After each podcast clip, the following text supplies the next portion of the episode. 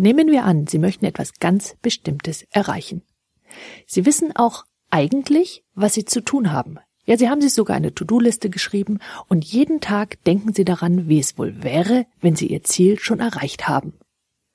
Und am Abend ertappen Sie sich dabei, dass Sie die ganzen Dinge, die auf Ihrer To-Do-Liste standen, nicht einmal angerührt haben. Mein Name ist Sandra Eversberg und wenn Sie wissen wollen, wie Sie damit umgehen, dann bleiben Sie jetzt dran.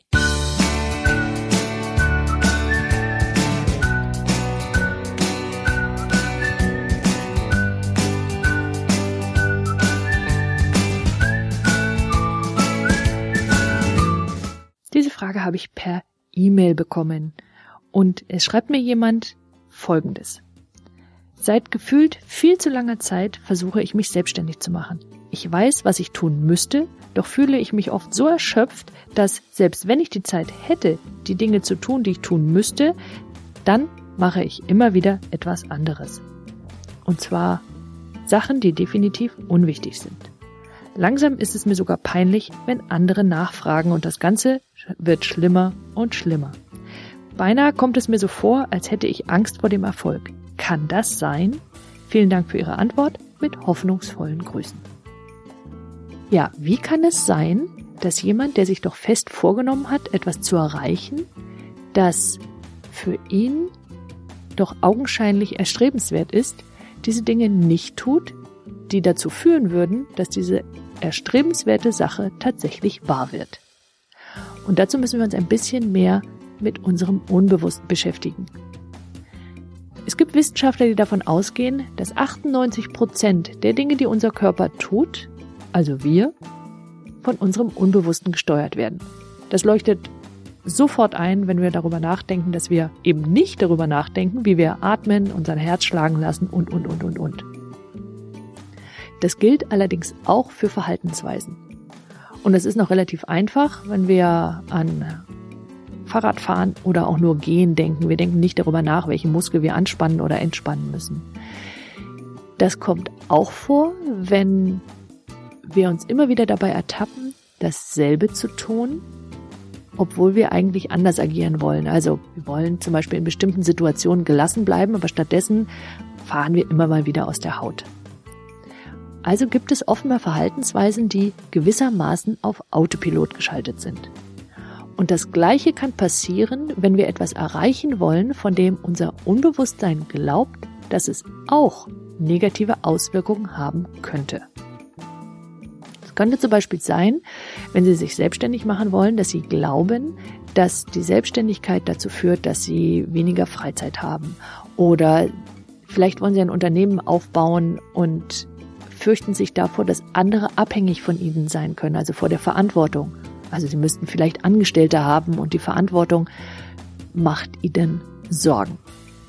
Alle diese Dinge können dazu führen, dass ihr Unbewusstes die bewussten Entscheidungen, die sie an und für sich schon getroffen haben, boykottiert, indem es deren Umsetzungen scheitern lässt. Und das kann so subtil sein, dass sie schlicht und einfach vergessen, was sie hätten tun wollen. Und am Abend schauen sie auf ihre To-Do-Liste und denken, mein Gott, ich habe nicht mehr drauf geschaut. Und gemacht habe ich das, was da drauf stand, auch nicht. Da liegt es nicht daran, dass sie nicht wissen, was sie tun sollen oder wie sie die Dinge tun sollen, sondern dass ihr Unbewusstes sie im Grunde vor negativen Auswirkungen schützen will. Und das ist prinzipiell ja mal eine gute Sache. In einer Einzelsitzung würden wir die Sache ganz direkt angehen und würden es schlicht und einfach auflösen. Das ist relativ simpel. Zu Hause können Sie stattdessen Folgendes tun. Schritt eins wäre zunächst einmal anzunehmen, dass Ihr Unbewusstes Sie schützen will. Ich habe gerade neulich in einem Telefonat, hat mir jemand gesagt, mein Gott, das ist ja unglaublich, wie wir da veralbert werden. Nur darum geht's nicht. Es geht nicht darum, dass wir boykottiert werden von jemandem, der gegen uns arbeitet, sondern derjenige arbeitet im Grunde für uns. Und dieser Teil ist ungeheuer machtvoll. Jetzt gibt's andere, die sagen, ja, wir müssen sozusagen unseren Unbewussten um Erlaubnis fragen. Doch das glaube ich nicht. Ich glaube, dass unser bewusster Verstand gewissermaßen die Stelle ist wie ein Geschäftsführer, die dafür sorgt, dass unser machtvollster Angestellter, unser Unbewusstes, geleitet wird, und zwar in die Richtung, die wir uns wünschen. Gleichzeitig können wir allerdings auch hinhören, welche möglicherweise negativen Auswirkungen wir beachten sollten, damit wir sie von Anfang an vermeiden können. So, also Schritt eins wäre zunächst mal das anzunehmen, dass da offenbar Befürchtungen bestehen, die wir uns noch nicht eingestanden haben. Nehmen wir an, es ginge hier um Angst vor Freiheit, also vor Freiheitsverlust. Derjenige könnte zum Beispiel glauben, dass wenn er sehr erfolgreich ist als Selbstständiger, keine Zeit mehr hat, irgendetwas anderes zu tun. Und dabei hilft es jetzt als Schritt zwei sehr, sehr spezifisch zu sein. Was genau ist die Sorge? Geht es um Zeit? Geht es darum, andere Freunde vielleicht haben zu müssen? Nicht mehr genügend Zeit für Freunde zu haben? Die Familie anders? Was es auch immer ist, aber so spezifisch, wie es nur irgend geht. Also dieses diffuse, was es vorher war, aufzusplitten in ganz konkrete Dinge, die Sie vermeiden wollen. Denn das, wenn Sie es einmal aufgeschrieben haben oder sich sehr spezifisch Gedanken drüber gemacht haben, führt dazu, dass auch der bewusste Verstand sagt, ja, darauf sollten wir achten. Denn dieses Bedürfnis, nennen wir es mal hier grob Freiheit, was das auch immer für denjenigen dann bedeutet oder für sie bedeutet, ist letztlich offenbar nicht verhandelbar mit ihrem Unbewussten. Der nächste Schritt ist, ihrem Unbewussten zu versprechen, dass sie alles tun werden, um diese negativen Auswirkungen, von denen sie geglaubt hätten, dass sie zwingend sind, wenn sie weiter fortfahren, ihr Ziel zu erreichen, zu vermeiden. Schritt drei ist dann, Beispiele dafür zu finden von Menschen, die das erreicht haben, was sie erreichen wollen aber ohne diese negativen Auswirkungen, von denen sie geglaubt hätten, dass sie zwingend seien. Weil negative Beispiele kennt ihr Unbewusstsein genug. Das Interessante ist, in dem Moment, wo sie wissen, also beide Teile von ihnen wissen, wie das Ganze in optimal aussehen kann, können sie die volle Power, die ihr Unbewusstes letztlich ja hat, auch wirklich nutzen. Also anders ausgedrückt, ihr Unbewusstes tut alles, wenn es glaubt, dies sei möglich.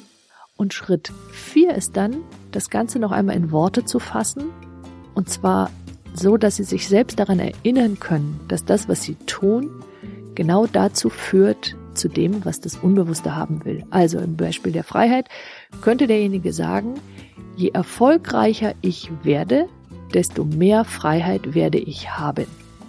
Also um bei dem Beispiel zu bleiben, gibt es ein Buch, das heißt Die Vier-Stunden-Woche von Tim Ferriss. Die lohnt es sich, wenn das denn das Thema wäre, einmal zu lesen. Das bedeutet nicht, dass Sie ab jetzt nur noch vier Stunden die Woche arbeiten, aber es bedeutet, Sie können jetzt alles tun, um die Strukturen zu bilden, damit Sie später genau die Freiheit haben und erfolgreich sind. Jetzt haben Sie quasi ein Beispiel und eine Vorlage, die Sie benutzen können. Und all das, was Ihnen da drin nicht passt, können Sie rausnehmen und gegen etwas anderes ersetzen. In dem Fall nutzen Sie die unbewussten Kräfte, die so viel mehr Macht haben als der bewusste Verstand. Nichtsdestotrotz brauchen Sie den bewussten Verstand, damit Sie diese Power überhaupt nutzen können. Ich fasse das nochmal zusammen.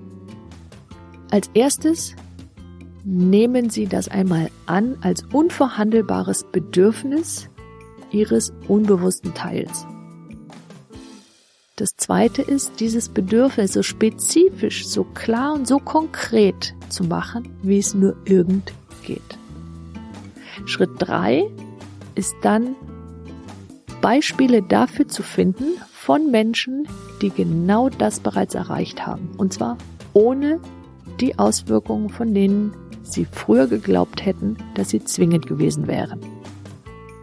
Und Schritt 4 ist einen Satz zu finden, der für sie genau das ausdrückt, was sie erreichen wollen. Und den nutzen sie, um ihn sich immer mal wieder vorzusagen, hängen Sie ihn an Ihren Schreibtisch, schreiben Sie ihn über Ihre To-Do-Liste, was auch immer Sie damit machen, damit Sie diesen Satz möglichst wirksam werden lassen. Und wenn Sie eine Frage haben, die Sie gerne beantwortet haben wollen, dann schreiben Sie einfach eine E-Mail an info at sandra-eversberg.de. Und wenn Sie diesen Beitrag hilfreich fanden, vielleicht auch für andere, dann leiten Sie ihn einfach weiter, zum Beispiel per Twitter oder per E-Mail. Und schenken Sie ihm bitte ein Like, also sprich ein Gefällt mir auf Facebook oder ein Google Plus. Die Welt braucht mehr Menschen wie Sie, die ihre Talente nutzen. Und wenn Sie diesen Newsletter noch nicht abonniert haben, dann holen Sie dies schnell nach auf www.sandra-eversberg.de und Sie erhalten alle Beiträge ganz automatisch und kostenfrei in Ihr E-Mail-Postfach und zudem noch all die Specials, die ich nur per E-Mail versende. Nutzen Sie Ihre Talente. Die Welt braucht sie.